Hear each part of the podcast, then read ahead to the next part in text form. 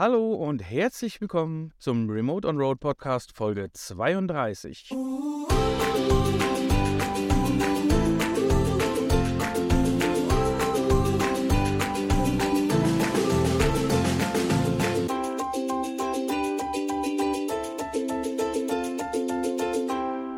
Heute haben wir Lisa und Chris vom Kanal Pina Colada Liebe zu Gast. Sie reisen seit ungefähr 2015 und haben ein etwas anderes Reisekonzept, was wir besonders spannend finden und deswegen auch die zwei heute mal in den Podcast eingeladen haben. Aber bevor wir jetzt groß anfangen, euch zu erzählen, was die zwei machen, erstmal Hallo ihr beiden und vielen Dank, dass ihr dabei seid. Ja, uns würde zunächst mal interessieren, wie und wann kamt ihr denn überhaupt auf die Idee, länger reisen zu wollen? Ich glaube, da musst du anfangen. Ja, ich glaube, ich bin schuld, ja. Ich weiß nicht, Bekannte von uns war damals, also von der Familie, war damals in Neuseeland, ähm, auf Work and Travel und hat das dann nochmal irgendwie im Jahr verlängert und war dann irgendwie zwei Jahre da. Und habe ich gesagt, ja, das will ich auch irgendwann mal machen. Und dann habe ich eine Freundin gefunden, die wollte halt nach Australien. Ich dann so, naja, gut, dann ist es halt Australien. Dann bin ich mit der Freundin 2012 nach Australien.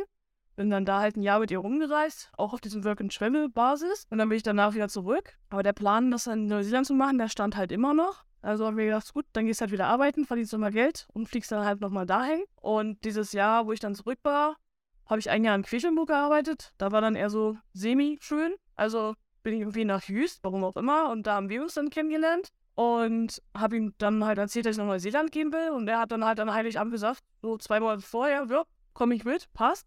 Und dann sind wir halt 2015 nach Neuseeland, haben halt da unser Jahr Work and Travel gemacht. Und ähm, dieses Work and Travel in englischsprachigen Ländern kannst du nur genau drei Länder machen, halt Australien, Neuseeland und Kanada. Und dann war halt für uns relativ schnell klar, ja, Kanada nehmen wir auch nochmal mit. Also wieder zurück auf die Insel, zwei Jahre Geld sparen, damit wir dann da rumreisen können. Bei diesem Work and Travel Visa hast du halt ein Jahr statt nur drei Monate, die du im Land bleiben darfst. Und könntest, wenn dein Geld leer geht, halt da auch arbeiten was wir nicht so oft gemacht haben, sondern sind halt eher um rumreisen und das Land genießen. Und ja, dann sind wir nach zwei Jahren, 2018, dann nach Kanada und USA haben wir dann auch noch ein bisschen was mitgenommen, bis das Geld wieder leer war und dann sind wir wieder zurück. Also ja, ich war die treibende Kraft, würde ich sagen. Aber wie kommt man denn, also vielleicht mal kurz zur Erklärung, ihr seid ja jetzt, so wie wir es verstanden haben, immer so unterwegs, dass ihr im Grunde genommen, ihr arbeitet, spart euch dann Geld an und geht dann auf Reise. Richtig. Also bei uns ist das so, zum Beispiel auf Jüst, wo wir uns auch kennengelernt haben, da gab das nur Mitarbeiterunterkünfte. Es ist halt ein, eine ziemlich teure Insel. Vom Grundquadratmeter her kostet es mehr wie München. Das heißt, man kann sich da als Mitarbeiter gar keine Wohnung leisten. Deswegen gibt es von den ganzen Hotels, dadurch, wir kommen aus dem Hotellerie, sie ist ja eigentlich Rezeptionistin, ich bin ja Koch, dadurch werden die Unterkünfte gestellt. Dadurch sparst du ja schon mal Geld, weil du hast keine Miete, du hast eine Insel, auf der nur einmal am Tag ein Schiff rauf und einmal am Tag ein Schiff runterkommt. Das heißt, du bist, ich sag's mal, etwas abgeschottet und äh, durch diese ganzen besonderen Umstände kriegst du auch mehr Geld, wie auf dem Festland. Und dadurch konnte man sich das halt relativ gut leisten. Dass man sagte, man spart viel Geld, man verdient gut Geld. Man hat auch eine Sechs-Tage-Woche, das heißt, man konnte auch, wenn man frei hatte, nicht viel Geld ausgeben. Und dadurch kam es halt zustande, dass wir gesagt haben, eigentlich reichen uns zwei Jahre, um wieder irgendwie ein Jahr reisen zu können. Naja, und du hast in der Gastronomie meistens eh Einjahresverträge, also kannst du nach einem Jahr easy peasy gehen. Ohne dass du irgendwelche komplizierten Kündigungsvorschriften einhalten musst. Okay, logisch, ja, ja. Habt ihr denn auch mal andere Konzepte ausprobiert? Irgendwie, ähm, ja, halt, ich sag mal, Pauschalurlaub zu machen zwischendurch? Ist das überhaupt mal in Frage gekommen? Sorry für die Unterbrechung. Hier sind Anja und André und wir organisieren zusammen den Tripod. Das erste Podcast-Treffen am 13. Mai in Wolfsburg. Das Treffen ist für dich perfekt, wenn du Podcaster oder Podcasterin bist oder vorhast, einen Podcast zu starten. Oder wenn sich in deinem Business alles rund ums Podcasten dreht oder zukünftig bei dir im Fokus stehen soll. Im Coworking Space Schiller 40 in Wolfsburg erwarten dich einen ganzen Tag lang Workshops, Netzwerken, Diskussionen und Ausprobieren. Also viel Theorie, aber auch echte Praxis. Die Themen reichen von aktuellen Trends über verschiedene Podcast-Formate Hardware bis hin zu Themen wie Automatisierung oder Monetarisierung. Wenn dich das interessiert oder du jemanden kennst, für den dieses Treffen genau das Richtige wäre, dann schau auf der Webseite campernomads.net bei den Events nach dem Tripod oder hier in der Podcast-Folge nach dem Link in den Show Notes. Wir freuen uns, wenn du mit dabei bist oder es weitererzählst. Und jetzt weiter mit deiner Podcast-Folge hier. Viel Spaß! Also wir haben auch in den zwei Jahren Urlaube gemacht. Es ist jetzt nicht so, dass wir gesagt haben, wir müssten jeden Cent umdrehen. Man ist auch mal essen gegangen, wenn man gesagt hat, man, man hat sich auch mal auch eine Pizza bestellt und man hat sich auch was gekauft, wenn man was möchte. Es war jetzt nicht so, dass du gesagt hast, ne, ich will los und, und, und das geht alles nicht, das will ich alles nicht, sondern wir waren zwischendurch auch zwei Wochen, glaube ich, in Marokko und in Spanien. Wir haben dann das Auto von meinen Eltern geliehen, haben drei Wochen Roadtrip runter nach Spanien gemacht, campermäßig. Waren quasi die Vorgänger des Camper-Tuns. Naja, eigentlich ja nicht. Richtiges Camper-Ding. Ja, weil in, in, Neuseeland, in Neuseeland war das ja so, wir haben ja das eine Jahr, Einjahresvisum gehabt, haben für die, ich muss jetzt lügen, ersten drei Tage, glaube ich, ein Hotel oder Hostel? Hostel, ne? Ein Hostel gemietet und hatten dann quasi ja Zeit, um uns, man musste sich ja, wenn man da arbeiten möchte, brauchte man ja ein Bankkonto. Das musste man sich ja holen. Das ging ja mit dem Visum. Man musste sich ein Auto kaufen, mit dem man preisen und pennen kann. Und irgendwas musste man uns noch kümmern. Und? Steuernummer, genau. Und dafür haben wir uns quasi erstmal drei Tage genommen. Und dadurch, dass der Neuseeland das Backpackerland ist, hat man auch relativ schnell ein Auto gefunden, was einem passt. Das haben wir dann gekauft und da sind wir eigentlich auch schon nach den drei Tagen los. Ne? Und dann haben wir halt angefangen. Lisa ist eher so der Lesetyp, das heißt, sie hat immer die ganze Route gelesen, was man sich angucken soll. Und ich war meistens der Fahrer, ne? Und fürs Essen zuständig. Und fürs Essen zuständig. Irgendwo logisch, ne? ja. Wie habt ihr dann immer euer Budget geplant? Weil nicht jedes Land ist ja auch gleich teuer oder gleich günstig. Oder äh, habt ihr irgendwie Summe X, die einfach immer mitgeht und wenn die zu Ende ist, dann kommt ihr wieder? Oder Ja, wir, keine Ahnung, Budgets gibt's nicht. Keine Ahnung, wenn das Geld leer ist, ist es halt zu Ende. Zur Not, vielleicht, wenn der Rückflug nicht mehr drin war, hat man sich halt mal irgendwie bei der Familie Geld geliehen, was man dann ja relativ schnell zurückgegeben hat. Aber eigentlich haben wir nie ein Budget jetzt. Auch auf der letzten Europareise, wo wir zweieinhalb Jahre mit Camper unterwegs waren, gab es auch keine Budgets, sondern wir genießen einfach das Reisen, die Länder, wir machen da, was wir wollen. Schweiz, klar, ist teurer, Griechenland ist wesentlich billiger, aber Budgetierung gar nicht. Also wir haben halt gemacht, was wir wollen, wenn das Geld leer ist, ja, dann ist die Reise halt zu Ende. Ja. Man muss auch dazu sagen, zum Beispiel in Neuseeland, USA war das so, dass der Verkauf des Autos hat ja meist auch noch gut Geld wieder reingebracht, sodass man davon halt zur Not halt auch die Tickets hätte bezahlen können zum Zurückfliegen. Aber es ist ja auch nicht so, man kann es ja re relativ schnell abwägen, ob wie viel Geld man braucht und ob man jetzt sagt, man reist es noch einen Monat länger oder macht das überhaupt gar keinen Sinn, ne? Oder fliegt man jetzt dann zurück, dann ist das halt einfach so, ne? Aber wir haben immer zugesehen, was heißt zugesehen? Wir haben uns immer die Zeit gelassen, die wir brauchten. Wir haben nicht gesagt, wir müssen jetzt noch unbedingt heute 100 Kilometer weiterfahren, weil sonst schaffen wir dies und das nicht, sondern wenn es halt so ist, dann gibt es das halt ein nächstes Mal oder einmal. Stark. Mutiges Konzept, finde ich. Also, ich weiß es nicht, ob, ob ich jetzt dann so relaxed wäre. Also ich glaube irgendwie, dass mindestens das Geld für die Rückflugtickets hätte ich wahrscheinlich irgendwo noch gebunkert gehabt. Ähm, Zum Beispiel, das Ding ist ja, wenn du in die USA wolltest, da war ja schon mal die Grundvoraussetzung, dass man, das mussten wir auch damals an der Grenze, aber da kommen wir wahrscheinlich später auch noch zu, wir mussten tatsächlich unser Bankkonto vorweisen, um zu beweisen, dass wenn wir jetzt in das Land kommen, dass wir auch eine Möglichkeit haben, wieder nach Hause zu fliegen und so ein Scheiß. Also von daher, die sind da ja eh ein bisschen anders, aber. Das musstest du bei jeder Anreise, auch Australien, Neuseeland, Kanada, da musstest du zur Sicherheit Bankauszug haben, wo drauf steht, dass du ausreichend Geld hast, um zurückfliegen zu können. Ja, das musst du bei Einreise zeigen, ja. Bei Ausreise interessiert das kein Schwein mehr. ja, ja. Das stelle ich mir auch klasse vor. Ja, guck hier, ich habe hier 10.000 Euro drauf. So, sechs Wochen bist du in dem Land und nichts mehr da. Es steht da nicht drauf, dass, jetzt nur als dummes Beispiel, wenn Papi dir 8.000 Euro überwiesen hat, dann hast du so einen Auszug gemacht und hast es zurückgeschickt. Da hast du ja trotzdem keine 10.000 Euro. Aber, ja, klar. Ja, aber frei aus trotzdem. Geil, schön. Aber was vielleicht auch noch spannend wäre, das ist ja allgemein, glaube ich, für jeden so ein Punkt. Wie, wie, läuft das denn zum Beispiel ab? Ihr, ihr arbeitet und dann brecht ihr erstmal die Zelte ab. Ihr habt ja aber trotzdem, ich sag mal, so, so, so Geschichten mit Fixkosten. Wenn ich mich jetzt in Deutschland abmelde, für gewöhnlich, wenn du dann keinen Arbeitsplatz hast, bitte korrigiere mich, ich bin da auch nicht äh, 100% vor mir, aber da musst du dich ja irgendwie, sollst dich ja beim Arbeitsamt melden und musst ja zusehen mit deiner Rentenversicherung und die Krankenversicherung und hast du nicht gesehen, sonst bist du ja aber ein Jahr nicht angestellt. Wie macht er das? Leute, meldest einfach alles ab. das ist ziemlich simpel. Also die, die, die Rente Also bei uns ist so, man muss dazu sagen, Rente haben wir nicht eingezahlt. Man könnte natürlich freiwillig in der Zeit einzahlen, aber wir sind eh beide der Meinung, bis wir so weit sind, gibt es eh nichts mehr. Ist halt einfach wirklich so. Deswegen haben wir gesagt, das Geld, was ich da investiere, kann ich dann auch privat entweder irgendwann später ansparen oder wie auch immer. Aber es ist halt einfach so, wenn du dich beim Arbeitsamt, ja, du musst dich ja, wenn du deinen Job kündigst, beim Arbeitsamt melden, dann rufst du da an und sagst denen, es ist so, wir haben vor, eine Langzeit Aus, Auslandsaufenthalt zu machen.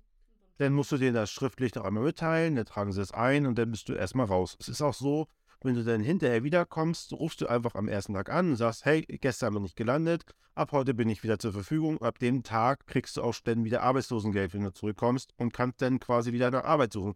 Das wird ja, glaube ich, jetzt muss ich tatsächlich irgendwann korrigiert werden, wahrscheinlich bis zu fünf Jahre sparen. Das heißt, du kannst fünf Jahre in Deutschland nicht angemeldet sein, aber du hast trotzdem hinterher noch Anspruch auf deine Resttage oder wie auch immer, oder Restmonate oder wie auch immer. Ich glaube, die wollten nicht mal einen Nachweis von einem Flugticket. Aber die anderen, ansonsten brauchst du ja eh eine Auslandskrankenversicherung und mit der hast du den Nachweis, um dich bei der deutschen Krankenversicherung abzumelden. Da legst du da Hand, schickst einfach eine Kopie davon hin, dann lassen die dich aus der Krankenversicherung einfach raus. Ja, und dann, was hast du denn da noch groß an Fixkosten? Bei uns war es ein Auto haben wir abgemeldet, das stand in der Garage, wurde abgemeldet, damit läuft das ja mit Null. Also wir haben jetzt quasi so eine, ja, einfach eine, wie nennt sich das, so eine Auf Storage-Box gekauft. Wie heißt das auf Deutsch denn? Ja, ja, ja, Storage Box. äh, Lager. Ne? So, da hat dann Irgendwas wir nicht uns trennen konnten, haben wir in die Garage getan. so, so ein paar wertvolle Sachen, zum Beispiel mal ein großer Fernseher oder die Playstation, wie auch immer. Das haben wir bei meinen Eltern auf dem Dachboden liegen gehabt. So, was halt so nicht kaputt gehen soll, wenn es denn doch in der Garage vielleicht mal reinregnet oder whatever, ja. Nur die ganzen Erinnerungsstücke sind in Kartons eingelagert. Genau, das stand alles dann in der Garage dann für die paar Jahre oder zwei Jahre und ein Jahr. Und das waren Fixkosten im Monat in Deutschland von 25 Euro für die Garage. Die Versicherung, je nachdem, in welchem Land man war, USA ist natürlich teuer, weil USA kostet immer mehr. Aber jetzt haben wir ja die Langzeit-Auslandskrankenversicherung gehabt und die kostet 120 Euro im Monat. Das heißt, wir hatten Fixkosten von bummelig 150 Euro im Monat. Es gibt auch Schlimmeres, oder?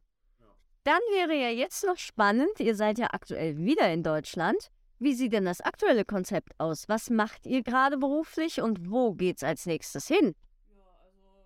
Chris ist wieder Koch, aber nicht mehr in der Hotellerie Gastronomie, sondern im örtlichen Edeka und macht da den Mittagstisch. Hat also im Gegensatz zu früher ähm, geregelte Arbeitszeiten von 6 bis 14.30 Uhr, keine Überstunden, pünktlich Feierabend und immer Wochenende frei. Voll mysteriös für so jemanden, der aus der Hotellerie kommt. Und verdienen fast 50 Prozent mehr wie in der Gastronomie. Ja. Und äh, ich bin im Homeoffice und arbeite für die ADAC Notruf-Hotline. Das heißt, wenn irgendjemand mal irgendwie eine Panne hat und irgendwo liegen bleibt, kann man dann bei mir eintreffen.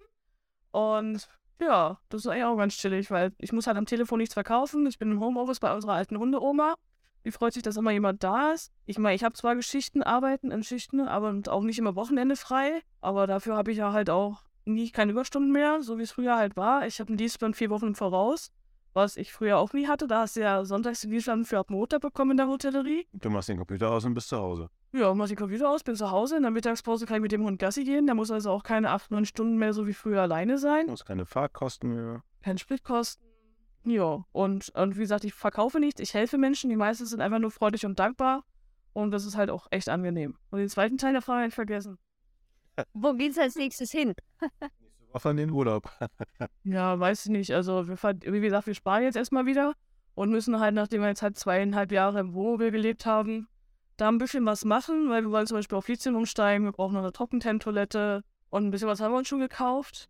Und wir müssen unsere Drohne ersetzen, die wir in Slowenien verloren haben. Die ist ja auch nicht gerade günstig. Und das sind halt auch so, so drei große, teure Projekte. Und dann sparen wir, bis wir wieder los können. Und ja, mal gucken. Europa war groß. Oh, Es fehlt noch so viel, was wir in Europa nicht gesehen haben. Es fehlt Norwegen, Finnland, der ganz Osten, Griechenland nur die Hälfte. Also wir sparen einfach, damit wir wieder genau das gleiche machen können, was wir die letzten zweieinhalb Jahre gemacht haben. Also möchtest du unbedingt nach Kappadokien.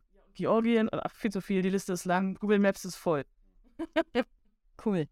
Klingt ja auf jeden Fall schon mal ja, sehr begeistert. Äh, ihr bleibt aber jetzt erstmal beim, beim äh, Van-Konzept oder ist noch mal was anderes geplant sonst?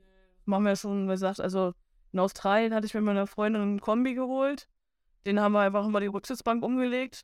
Mit Chris in Neuseeland dann schon so eine Art Transportermodell, wo man dann alles unter das Bett schieben konnte, was man hatte. Kanada, USA hatten wir halt so einen fetten Chevrolet, so ein langes Suburban-Teil. Das war auch genial. Und dann haben wir uns aber gesagt, für die Europatour hätten wir mal gerne was mit Stehhöhe und Möglichkeit drin zu kochen. Deswegen haben wir uns dann halt einen Van geholt, einen Camper. Und ja, warum sollte ich den wieder abgeben? Nee, ist schon immer wehmütig, wenn man jeden Tag auf der Aggressivum an ihm vorbeiläuft und sich denkt, ach, vermisst dich so ein bisschen. Nein, wir bleiben dabei. Ja, kann ich verstehen. Ich denke mal, wenn wir alt sind, wohnen wir in einem Wohnmobil. Also von daher. Das Problem ist, man wird ja automatisch nur noch größer und nicht kleiner. Und jetzt haben wir jetzt auf vielen Reisen schon gemerkt, weil wir haben ja den 636er, den Ducato, der ist ja diese 2 Meter, was ist der, 35 breit oder sowas. Und das war, ist schon eine Breite, wo man jetzt in Italien gefühlt manchmal schon an seine Grenzen kam. Also gefühlt, ja. Und wenn man jetzt überlegt, wenn man jetzt den ganzen Orient und sowas oder, oder die ganzen, auch Polen ist, glaube ich, auch manchmal relativ eng oder wie auch immer. Nichts ist enger als die Straße in Italien. Ja. Aber ich, ich denke mal, dass, dass man da erstmal bei dieser Größe bleiben sollte. Und wenn man dann, ich sage mal, die Zivilisation so weit gesehen hat und sich denkt, man muss jetzt noch die Afrika-Tour machen, die jetzt gerade so in ist oder wie auch immer, dann kann man immer noch entscheiden, aber es ist ja alles Zukunftsmusik. Und wer weiß, was bis dahin überhaupt ist, ne? Ja, kann ich bestätigen, definitiv. Also Polen geht tatsächlich. Wir waren auch schon drüben. Zwar nicht äh, allzu tief rein, aber geht noch. Ich habe tatsächlich in äh, Kroatien Gassen gehabt, da habe ich selbst ja, Spiegel einklappen müssen, um weiterzukommen. Das in Polen auf den Dörfern wahrscheinlich auch, aber.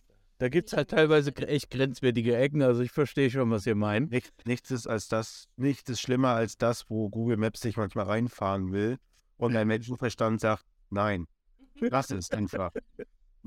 Aber. hätte echt gerne so, dass in Google Maps du dann so deine Fahrzeugmaß eingehen lässt. Das wünsche ich mir für die Zukunft, dass das in Google Maps drin ist, dass er diese Straßen direkt ausklammert. Das wäre toll. Weil ja, ich brauche jetzt auch nicht dieses LKW-Navigationssystem, dafür bin ich noch zu klein.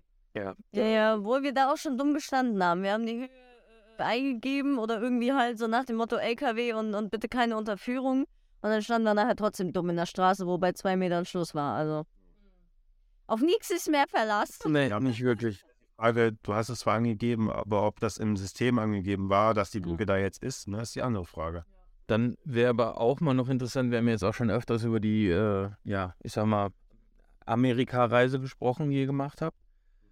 Wie kommt man denn jetzt auf die Idee, einfach darüber zu fahren, ohne jetzt großartig Planung, weil ihr sagt ja, ihr habt euch dann da drüben den Chevrolet gekauft. Das war ja auch wieder so völlig, ich behaupte jetzt einfach mal, so wie es klingt, unvorbereitet, einfach rüberfahren und das Auto holen. Du hast ja durch die vorigen Reisen hast du ja den Plan, du fliegst dann darüber, hast deine Unterkunft, suchst den Auto und dann geht die Reise los. Ist ja nichts anderes wie jetzt alle ihre Vans umbauen und dann losreisen. Ist ja da drüben das Gleiche. Nur dass es halt ein kleineres Modell war. Unser Problem war nur, wir sind Anfang März angekommen und wollten eigentlich durch Kanada touren und haben dann festgestellt, verdammt, hier ist noch überall so kalt und Schnee. Also haben wir uns gedacht, gut, dann fahren wir jetzt einfach halt die Westküste der USA runter fanden die halt nicht so lustig, deswegen hat der Grenzübertritt drei Stunden gedauert mit dreifachen Filzen des Autos, weil die das komisch fanden. Ja, man muss dazu sagen, wir sind, dann, wir sind dann nach Vancouver geflogen. Also wir hatten ja das kanadische Work and Travel. Das gibt es ja nicht für die USA. Zumindest nicht, ist mir gerade nicht bekannt. Und mit dem Visum, da dürf, durften wir ja durch die USA, äh, durch Kanada reisen und arbeiten und wie auch immer. Aber man darf ja offiziell, was nicht so bekannt ist, einfach so wie es ja auch hier überall ist, einfach an die Grenze fahren und das Visum beantragen. Für drei Monate. Für drei, und man kriegt das dann ja für drei Monate. Das ist ja, viele sagen ja, du musst das online machen und hier und da und Bings und Bungs. So, wir sind ja nach Kanada geflogen. Ich glaube, nach einer Woche hatten wir alles geregelt, hatten ja das Konto, hatten das Auto und einen Plan, wie wir fahren wollen. Und dann sagte sie schon, sind wir los den nächsten Tag. Und dann standen wir vor den versperrten Schneepisten oder, oder Straßen, Pässen, Schneepässen, so rum. Und dann haben wir gesagt, wie gesagt, entweder wir warten jetzt noch zwei Monate hier irgendwie, was ja gar keinen Sinn macht, oder wir fahren nach einer Woche, nachdem wir gerade angekommen sind, ohne Job, ohne Wohnsitz in den USA, Kanada, wie auch immer, an die Grenze und gucken, ob wir in die USA rein können. Und dementsprechend haben sie natürlich reagiert, ne? Ja, also Front beantworten, ja, ist eigentlich immer alles ein bisschen sehr planlos. Also es gibt einen groben Plan, aber wer unterwegs ist, weiß, kannst du eh knicken, weil du kommst zwar an dein Ziel, aber nie so, wie du denkst man sagt ja eh, das, der Weg ist das Ziel. Ne? Wir wollten uns das angucken und dazu gehört halt nicht dieses, ich fahre von Punkt A zu Punkt B und unterwegs gibt es nichts, sondern wenn halt auf unterwegs irgendwas Schönes ist, dann hält man da auch an, von hier, dann guckt man da. Manchmal, meistens ist es ja auch in den USA oder so oder in Kanada, dass die Sehenswürdigkeit einfach der Weg selber ist. Ne? Wir sind, als wir dann die USA, die Westküste abgeschlossen haben, sind wir ja auch direkt hoch nach Alaska. Alaska gehört ja auch noch zu den USA, musste ja wieder, wir waren ja komplett im Süden bei, äh, bei den Grand Canyon, sind ja wieder komplett nach Vancouver, waren da, glaube ich, noch ein, zwei Nächte, Ölwechsel machen und all so ein Scheiß. Und sind dann direkt nach Alaska, weil es gehießen hat, man braucht für Alaska sechs bis neun Wochen, weil das so toll sein soll. Und wir hatten ja noch dieses drei Monats Visum und wir wussten nicht, Wir hatten noch anderthalb Monate übrig. wir wussten halt auch nicht, wenn das Visum abläuft, wie schnell lassen sie dich wieder rein, ohne dass sie sagen, was ist hier los? Also haben wir gesagt, gut, das waren, ne, da haben wir dann in, in, in Vancouver dann das Navi angemacht, wollten nach Alaska und dann stand da irgendwie reine Fahrzeit eine Woche oder so, oder? Oder drei Tage. Oder, wo du gesagt hast, okay, dann fahren wir mal los, ne? Ja, aber es ist so, wir haben eh, also auch jetzt, wenn wir jetzt, jetzt auch auf der Europatour oder auch an Neuseeland oder so, ja, ich markiere alles auf Google Maps, wo wir hinwollen, was Schönes, Empfehlungen, was man irgendwo gesehen hat. Dann hast du so eine grobe Route, die du dir baust und du guckst halt jeden Tag einfach nur rein, was jetzt ist der nächste Punkt in die grobe Richtung, die du fährst. Die Schweiz sah nachher aus wie eine Blume, die wir gefahren sind. Also von daher, äh, Peloponnes ging halt einmal im Kreis in Griechenland, ne? Aber es ist halt meistens morgens so, ja, wo geht's denn hin? Keine Ahnung, muss ich mal reingucken. Also es ist nicht so durchplant. Also es gibt was, was wir sehen wollen, aber ein Plan, also keine Ahnung. Also, Es ist halt schön und lebst in den Tag hinein. Lisa, Lisa, Lisa liest ja schon die Lonely Planets, das sind ja die Reiseführer. Und dementsprechend, was halt schön sich anhört, wie, wie sie schon sagt, markiert sie und da guckt man dann. Und genau in den USA, das, das, das Schlimme in den USA ist ja einfach nur wirklich die Grenzübergänge. Ne? Die sind ja dieses, was man dann auf dem Fernsehen kennt. Äh, hier dieses, dieses Achtung Kontrolle, wenn sie da am Flughafen sind oder wie auch immer. Die sind alle diese Bad Boys, die denken, es ist mein Land, du Asi willst jetzt hier rein oder wie auch immer. Aber wenn du dann im Land bist, die Menschen, die sind alle total, also wir haben nie, Wenn du drin bist, bist du drin. wir haben, dann interessiert das keinen mehr. Da hat fragt doch nie. Einfach die Grenze wechseln, sobald du das Visum hast. Du, zeigst, du zeigst dein Visum vor und dann rollst du durch, ohne dass du kontrolliert wirst, ohne dass sie das Auto anguckt. Nur du hast ein Visum, dann komm drin. Aber als wir das Visum wollten, dann hieß es erstmal, gib, stell das Auto ab, gib mal deinen Autoschlüssel, setz dich drin hin und sind ruhig. So, dann irgendwie haben sie ihn zwei Stunden später dann, wo wollt ihr hin, was wollt ihr machen, was ist euer Ziel, wie viel Geld habt ihr, wie lange wollt ihr bleiben? Also wir haben gedacht, wir wollen illegal einreisen und Ihr bleiben. wollt doch illegal, ihr wollt, nein, ihr, ihr habt kein, kein Haus, ihr habt keine Wohnung, ihr wollt das, Haus, aus, äh, das, das Auto illegal verkaufen. Du musst sogar unser Online-Banking aufmachen und denen unsere aktuellen Kontostände zeigen, damit die irgendwie vielleicht glauben, dass wir nicht einreisen wollen, sondern genug Geld haben, um abzuhauen, dass wir wirklich bloß reisen wollen. Ich glaube, das ist in den USA noch nicht so angekommen, dieses Prinzip. Nach drei Stunden war seine Aussage so ungefähr, ich vertraue euch nicht, aber mein Problem ist, ich habe nichts gegen euch in die Hand, deswegen muss ich euch reinlassen. Aber, aber, aber ich kontrolliere das persönlich, ob ihr wieder aus, ausreist. Das war da irgendwie sowas in die Richtung, war seine, seine Worte. Ja, und dann sind wir noch, dann hatten, also wie gesagt, danach die Grenzübergänge waren gut, dann sind wir eine Weile durch Kanada gefahren und dann bei unserem Visa ja abgelaufen. Und dann waren wir ja auf der anderen Seite, im Osten von Kanada und dachten uns, ja, jetzt wieder Kanada komplett durchfahren ist kacke, kommen wir fahren runter nach Florida. Ja, aber da hat das nicht so lange gedauert, da haben wir das Visa schnell.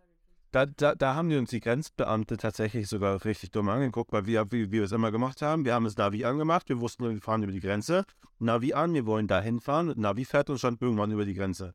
So, und wir gerade irgendwie so ein, richtig so ein Dorf gefahren, keine Ahnung, und so sagt die, ah, sagt die Tante im Navi, jetzt links abbiegen, und dann stehst du plötzlich im Grenzposten, so, wo du sagst, hey, wo, wo kommen wir denn jetzt her, ne? Was macht ihr denn hier? Warum seid ihr denn hier? Das ist nicht der Touri-Übergang.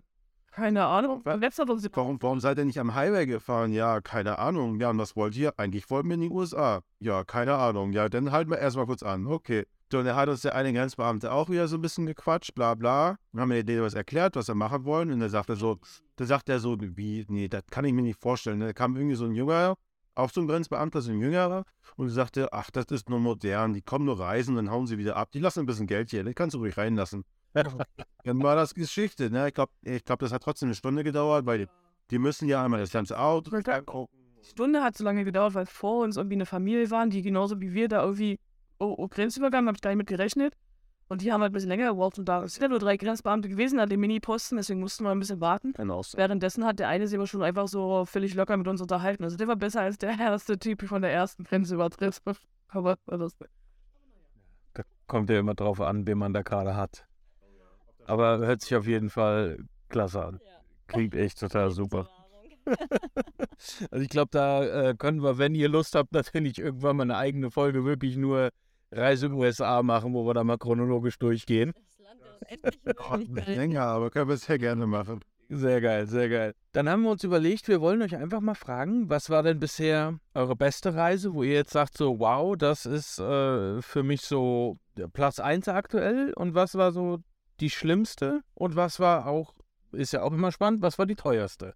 Also beste Reise, schlimmste Reise und die teuerste. Die Länder oder die Reise selber? Mach die Reise, welche Länder du dabei erlebt hast, das einfach so, wo du sagst, so, das ist für mich absolutes Highlight, Da ist Dann- alles schief gelaufen. absolutes Lowlight und ähm, das hat mir das Portemonnaie in der Hand zerfressen. Finde ich die beste Reise. Alle Länder sind für sich schön, alle Reisen, die wir gemacht haben, sind für sich schön. Ich könnte da jetzt nicht sagen, Australien, Neuseeland, Europa, Kanada, USA, da gibt es keine Reihenfolge oder sowas. Also was man schon sagen kann, also ich aus meiner Perspektive, vielleicht auch weil es mehr mein erstes Land war, war ja schon damals Neuseeland, war schon extrem schön, weil man hat halt einfach diese Vielfalt. Man hat gefühlt, du bist zuerst gefühlt ja, du hast ja die zwei Inseln. Na, das ist ja, ist ja so. Du hast ja topografisch die südliche Insel, ist ja quasi die, die, die durchzogene Insel mit, dem, mit den fetten Bergen in der Mitte. Und die Nordinsel ist ja die flachere, nicht flache, aber flachere mit den Stränden und und und. Und du musst sagen, du, du, diese zwei Länder sind quasi so, als wenn du im Norden fängst, fährst du durch Europa, kannst dir alles ganz schön in Ruhe angucken, alles ist echt schön, die Nord Leute sind super freundlich. So, und dann hast du nachher den Süden, du hast die Berge, du kannst da alles machen, da haben wir dann auf dem Skigebiet gearbeitet. So, ein paar Stunden südlicher bist du dann in diesen, in diesen Sounds, diesen Milford Sound, die man ja auch aus diesen ganzen Film- und Fernsehproduktionen kennt, wo du da halt diese fetten Berge mit den ganzen Wasserfällen hast und wie auch immer. Aber tatsächlich, was ich jetzt so gehört habe oder gelesen habe, würde ich mich nicht trauen, nochmal zurückzufahren, weil die ganzen Backpacker und wie auch immer das, glaube ich, relativ kaputt gemacht haben mittlerweile. Ne, wenn man so hört, was da alles jetzt an Reklamation ist und was die jetzt alles machen müssen. Und bei uns war das ja damals schon so, als wir anfingen, war das das erste Jahr so. Da haben sie mit dem Self-Contained angefangen. Das bedeutet, wenn du jetzt dein Auto oder deinen Camper oder wie auch immer, wenn du darin pennen wolltest, an speziellen Campingstellen, die waren auch oft kostenlos und hatten auch oft Toiletten und Duschen und wie auch immer. Aber du musstest extra damit zum TÜV und die mussten zertifizieren, dass du, ich glaube, zwei oder drei Tage autark damit leben kannst. Mit Dusche, mit Toilette, mit Wasser, mit Abwasser, wie auch immer. So, und das können, konnten Die wir meisten nicht. vergaut. Die meisten konnten das nicht. So. Und wenn du denn dann trotzdem nicht dahingestellt hast, hatten wir, glaube ich, einmal 250 Dollar Strafe zahlen müssen oder sowas. Obwohl, da war eine Dusche, da war eine Toilette, da war alles, aber du hast nur diesen scheißigen Sticker nicht dran gehabt. So, und ich glaube, das, oder hab gehört, das soll jetzt alles noch extremer gewesen sein und du musst mittlerweile rechnen, Schmeiß vom Thema ab. pro Nacht da 35, 40 Euro zu bezahlen und wie auch immer. Und, aber ja, gut. Du solltest ja nur entscheiden, was du toll findest und was nicht. Das gehört ja dazu. Wenn das langweilig findet, kannst du rausschmeißen. Nee, aber ich äh, muss ihm da auch irgendwo recht geben. Wir haben ja hier auch sehr viele, äh, ja, selbst ausgebaute Vans. Und äh, was du da halt auch teilweise beobachtest, ist die Leute dann halt hier auf so, wir stehen ja jetzt auch nur auf einem Parkplatz, ähm, dass dann halt auf Deutsch gesagt hier hinter das Auto geschissen wird und so Geschichten. Da guckte eben einer wieder in der Scheune. Ja, bin ich halt auch der Meinung, dann ist es nicht, nicht verkehrt, wenn die Leute sagen, so, pass mal auf, du musst wenigstens mal das und das und das an Bord haben, damit du dich auch hier dementsprechend dann, ne? Und das, also da bin ich voll bei dir. Nicht so schlimm als dieses ständige Pipi-Papier in diesen Büschen. Meine Güte, dann geh doch bitte drei Meter weiter weg von den Plätzen, wo wir alle stehen wollen. Ist doch widerlich. Du fährst am nächsten Tag, aber da kommen andere hin und die müssen in deiner Scheiße stehen. Warum? Verstehe es auch nicht. Und vor allem, die haben teilweise richtig gute, hier mit dem Hümer-Wohnmobil fahren die da teilweise vor und gehen halt trotzdem in die Botanik, obwohl die, obwohl du ja genau weißt, bei einem fertig ausgebauten Auto ist das an Bord. Ja, Neuseeland klingt natürlich super spannend, ist ja auch für viele so ein Traumziel. Und ähm, was war so die teuerste? teuerste wird wahrscheinlich die Schweiz gewesen sein. Für uns zumindest. Aufgrund dessen, dass wir sind jetzt nicht, also wir gehen ja schon gerne wandern und spazieren und auch durch den Hund und wie auch immer. Aber ich habe jetzt nicht so das Bedürfnis, so diese ganzen 4000er Berge hochzulatschen oder mal wie auch 2000er oder wie auch immer. Und dieses, dieses Jungfrau-Ticket, was man ja dann holen kann, da hat man irgendwie, je nachdem, wie viele Tage man das bucht, ich glaube, wir hatten drei Vier Tage, Tage, 500 irgendwas Banken. mag es, ne, also ist auf jeden Fall super teuer. Und dann hat man aber in diesem Ticket in der Region alle Busse, Bahn und Gondeln, glaube ich, drin. Irgendwie so, ich weiß. Irgendwie so in die Richtung. So. Wir haben in der Schweiz uns aber auch einfach super viel angeguckt. Also haben wir da echt viele Eintrittsdinger gehabt, Gondelfahrten und so, was halt irgendwie reingehauen hat. Und dann ist die Schweiz ja sowieso super teuer, was die ganzen Lebensmittel und auch Campingplätze angeht, was man dann ja da macht. Und in der Schweiz kannst du ja auch nicht so easy mal freistehen oder so. Da bist du ja öfter mal irgendwie auf offiziellen Plätzen. Und dann haben auch meinen Bruder besucht, mit dem bist du essen gegangen. Dann hast du halt für Flammkuchen, Fondue und eine Flasche Wein hast du da halt immer 150 hingelegt. Und du denkst eigentlich, was, warum ist das so teuer? Also, ja. Aber man darf halt auch nicht vergessen, ich fand halt auch Australien, Neuseeland und Kanada im Vergleich zu Deutschland sehr teuer. War das so, wenn du eine Flasche rumkaufst in Deutschland, kriegst du die mal für 10 Euro. Die kriegst du in den drei Ländern nicht für unter 50. Also wenn du da mal schön am Lagerfeuer mit anderen zusammensitzen wolltest, hast du dir vielleicht mal ein Bier gönnen können aber war halt auch schon sehr teuer. Also da ist es Alkohol in den anderen Ländern ist mehr, also teurer und auch Zigaretten als in Deutschland. Also in Deutschland kann man sich eigentlich nicht beschweren. Klar, sind die Preise jetzt gestiegen, aber es ist wahrscheinlich auch noch billiger als in den drei Ländern. Das glaube ich allerdings. Aber dafür war der Sprit in den USA super günstig. Aber warum kauft ihr rum? Ihr müsst ja eigentlich Pina Colada kaufen. Ja. Brauchst ja rum, um den Beschluss zu ja. Ach, schön. Und äh, ja, ich, ich will es gar nicht sagen, weil ihr habt ja schon gesagt, die Reisen waren alle schön, aber was war denn so, ähm, ja, dann, dann ändern wir einfach mal die Frage, was war denn nicht die schlimmste Reise, sondern was war denn so das, was ihr als, als schlimm empfunden habt auf den Reisen? Weil man sieht ja unheimlich viel, ähm, vor allem wenn man halt mal abseits dieser klassischen Touri-Orte unterwegs ist und halt nicht diese schöne heile Welt gezeigt kriegt, die der Reiseveranstalter die vorsetzen möchte. Was waren denn für euch so die Sachen, wo ihr wirklich sagt, das fand ich schlimm, das ist mir als schlimm im, im Gedächtnis geblieben? Der Müll. Egal ob Sri Lanka, Italien, Griechenland, Albanien. Albanien war auch schon krass, der kommt schon ran an Sri Lanka. Also dieser Müll, ich meine, klar, die machen die Strände hübsch, aber dann guckst du einfach mal hinter die Strände da ins Grün, dann liegt da der ganze Müll, dann läufst du irgendwo lang, dann siehst du wie da halt so eine Abrisskante ist oder wie da nicht Schichten Müll in dieser Erde drinne sind. Also das finde ich schon krass. Und in Albanien, also wer sagt in Griechenland die Straßenkultur im Leid, also in Albanien, das war schon herzzerreißend. Also da, da fahren die einfach gegen die Hunde gegen. Also ich weiß auch nicht, die sehen richtig abgemagert aus. Und man denkt, in Griechenland, die Hunde sind schon dünn. Ja, okay, aber also in Albanien hatte ich das Eindruck, da geht es den Hunden noch viel, viel schlechter. Ich kann halt nicht sagen, in Rumänien waren wir nicht, als noch als Vergleichsland, wo man ja immer hört, wie schlimm es ist, aber Müll und die armen Straßenhunde, ja. Aber jetzt, wo du Albanien sagst, Albanien war eh so ein Land, wo wir hinterher gesagt haben, wir sind da anders wie andere, uns hat es nicht. Ja, also, also uns hat es überhaupt nicht gefallen, Albanien jetzt, aufgrund dessen, dass die Mentalität der Menschen da uns nicht gefallen hat. Weil, ja, klar, wir sind die Europäer, wir haben wahrscheinlich mehr Geld, aber jeder da ist darauf ausgewiesen, also war unser, unser Eindruck, jeder war, war darauf ausgewiesen, dass du dem Geld gibst. Für was auch immer. Da hat jeder seinen, seinen Hinterhof, da hat er ein Stück Rasenfläche, das ist jetzt sein offizieller Campingplatz, wo du Geld bezahlen sollst. Na, das heißt in Albanien darfst du freistehen, aber du kannst nirgendwo freistehen. Egal, wo du dich hinstellen willst, irgendwann kommt irgendjemand, der dir sagt, das ist mein Platz, du musst dafür jetzt 10 Euro bezahlen, damit du hier über die Nacht stehen kannst. Jemand kommt immer. Wir hatten dann vielleicht nicht die richtigen Orte in Albanien ausgewählt oder so und hatten einfach Pech oder so. Irgendwie hat es halt uns, also, also ich meine, klar, ne, also albanische Alpen kann man da ausklammern, die waren mega geil, ne? Aber irgendwie so, ich weiß nicht, wir sind mit Albanien einfach nicht warm geworden. Jetzt, du sagst, ja, Albanien war vielleicht nicht so unser Ding, keine Ahnung, weiß auch nicht. So, kann uns auch nicht überall gefallen. Das, das Problem hatten wir nämlich gar nicht. Oder wir hatten Glück in der einen. Oder wir hatten Glück. Äh, wir haben ja ungefähr, ja, ungefähr zwei Wochen, anderthalb haben wir gebraucht, um durchzufahren. Das ist uns, ist uns, ist uns gar nicht so. Wir haben aber auch überwiegend bei Restaurants einfach gefragt, hier, wenn wir zu Abend essen, können wir bei euch am Parkplatz stehen und so. Ja, ja okay, das ist vielleicht statt mit zweimal stehen zu können oder sowas. Und auch wenn du in den bekannten Apps gelesen hast, ob du da vielleicht stehen kannst oder so, stand halt auch immer drin, irgendwann kommt irgendjemand, der für dich Geld von dir Geld haben will, nur dass du da stehst. Also weiß auch nicht. Irgendwie. Wir sind halt, irgendwie war es nicht unser. Keine Ahnung. Muss ja auch nicht jedes Land. Nein, um Gottes Wir werden das auf der Rückreise nochmal ja. äh, betrachten. wir berichten euch. Nein, wir fahren über Landweg wieder zurück.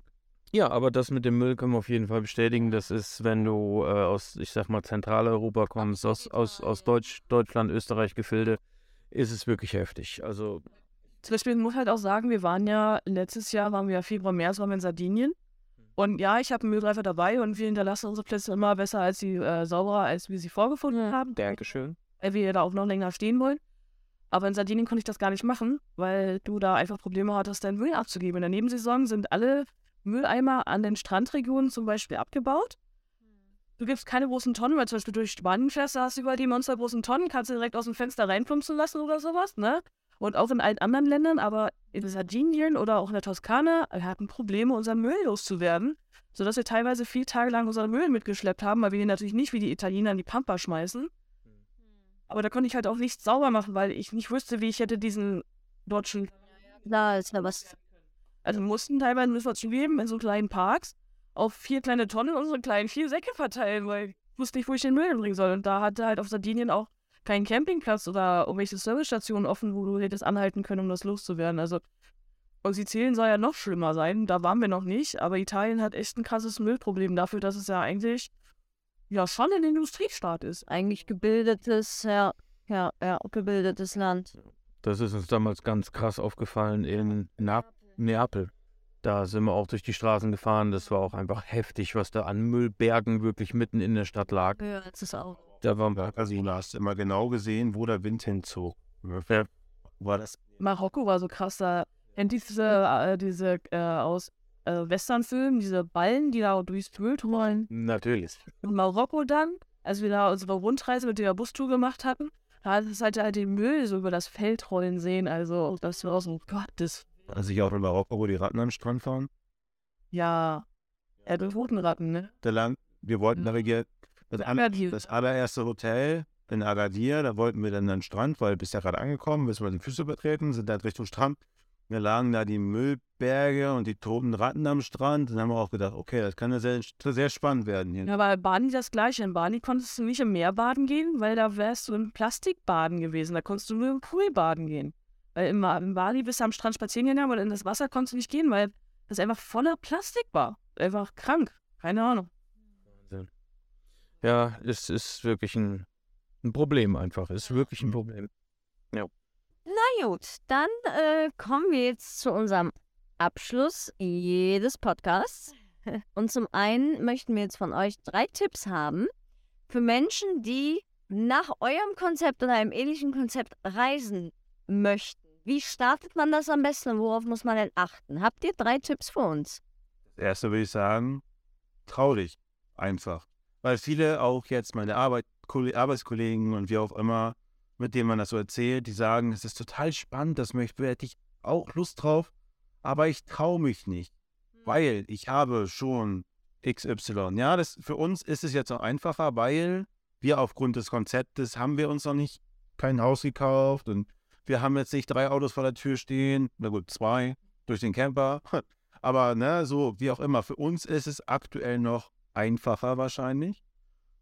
Aber wenn man nicht, sich nicht traut und immer nur davon fast oder träumt, wie auch immer, dann, dann wird das nie was. Ja, einfach machen. Einfach mal, ne? Ja. Und wie gesagt, und wenn man halt, wenn wie gesagt, wir sind wie Spanier dafür, das heißt aber nicht, wie Chris schon erzählt hatte, dass wir auf irgendwas verzichten. Also wir auch äh, mal zu Escape Room Abenteuer, wir gehen auch mal essen. Ähm, aber wir versuchen schon auch aufs Geld zu achten, dass wir da jetzt äh, uns halt, keine Ahnung, nicht irgendwelche super teuren Gegenstände so, kaufen, sondern halt auch mal im Internet vergleichen, wo man es günstiger kriegen kann oder sowas. Ja, wir gehen vielleicht nicht zweimal die Woche essen, wir gehen nur einmal die Woche essen, aber man muss sich halt auch mal was gönnen, weil sonst gehst du ja nur arbeiten und hast halt kein, kein Leben mehr. Also Äh, muss schon einen Mittelweg finden. Also sparen, aber auch dir mal was gönnen, ist schon okay. einen brauchen wir noch. Keine Ahnung. Eig- Eigentlich, eigentlich braucht man sich keinen Plan, glaube ich, machen, dann, wenn man unterwegs ist. Weil, wie gesagt, man kommt an sein Ziel, aber nie so, wie man es geplant hat. Und ich glaube, bei dem Lebensstil, wenn man mit dem Camper oder mit Fahrzeugen unterwegs ist, macht es halt auch keinen Sinn, den ganzen Tag durchzuplanen.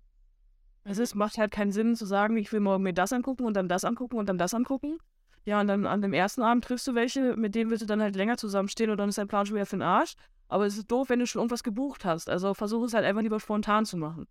So wie wir zum Beispiel in USA wollten wir halt die äh, berühmten Antelope Canyons gucken, wollten das online buchen.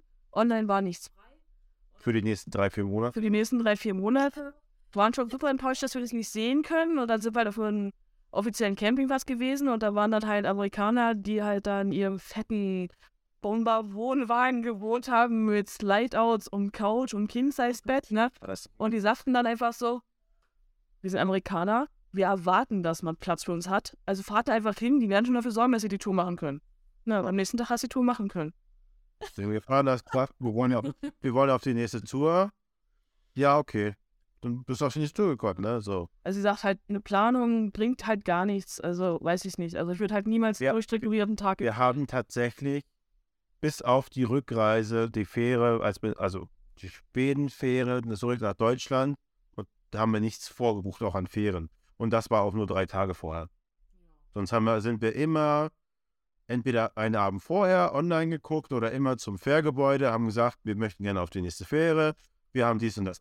Doch, Vater, in Griechenland haben wir vier Tage vorher gebucht von an.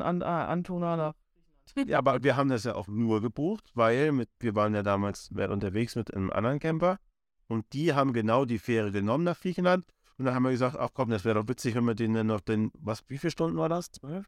Wie viel? 23. 21 Stunden? Ja, 23. Aber wäre doch witzig, wenn man dann wenigstens an Bord jemanden dann, weil die, ne, kommt man mit dem mal quatschen, aber es war so.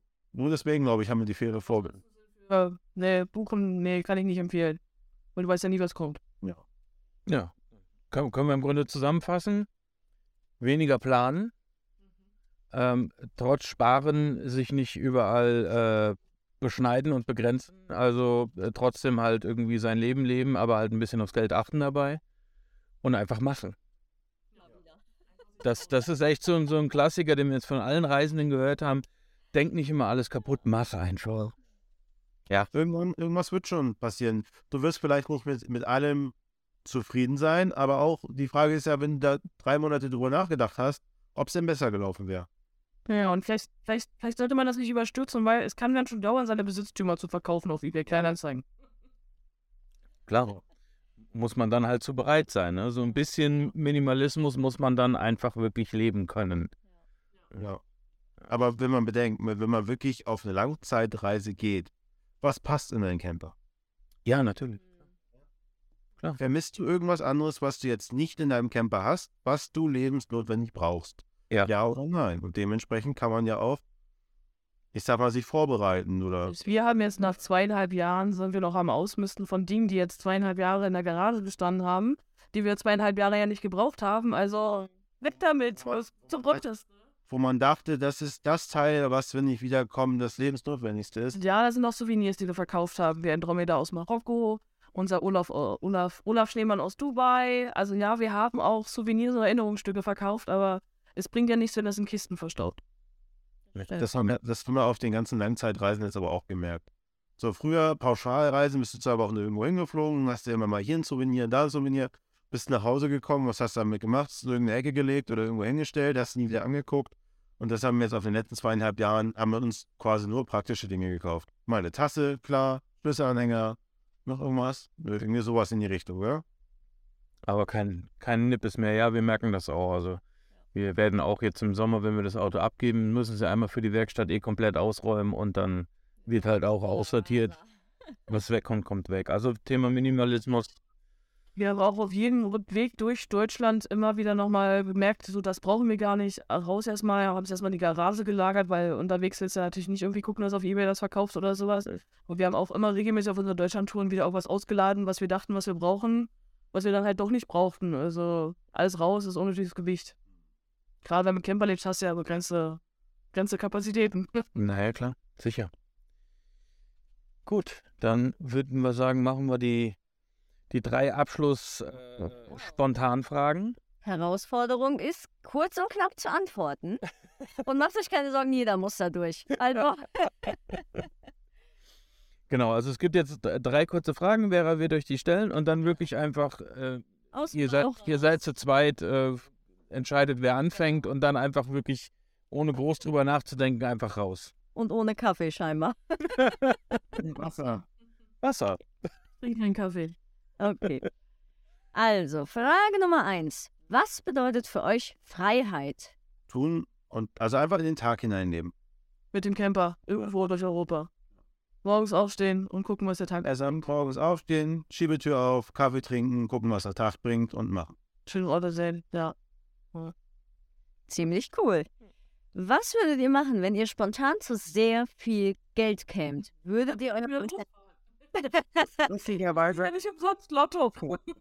Lustigerweise haben wir gesagt, dann würden wir auf jeden Fall äh, uns den Camper zum Allrad umbauen. Das ist das, glaube ich, was wir. Und dann direkt wieder los. los. Aber würdet ihr trotzdem weiter arbeiten dann für eure Helden? Nee. Warum? Warum? Warum die Zeit mit Arbeit verschwenden? Die Welt ist viel zu schön. Sehr geil. Und die allerletzte Frage. Was habt ihr noch für ein Traumziel offen?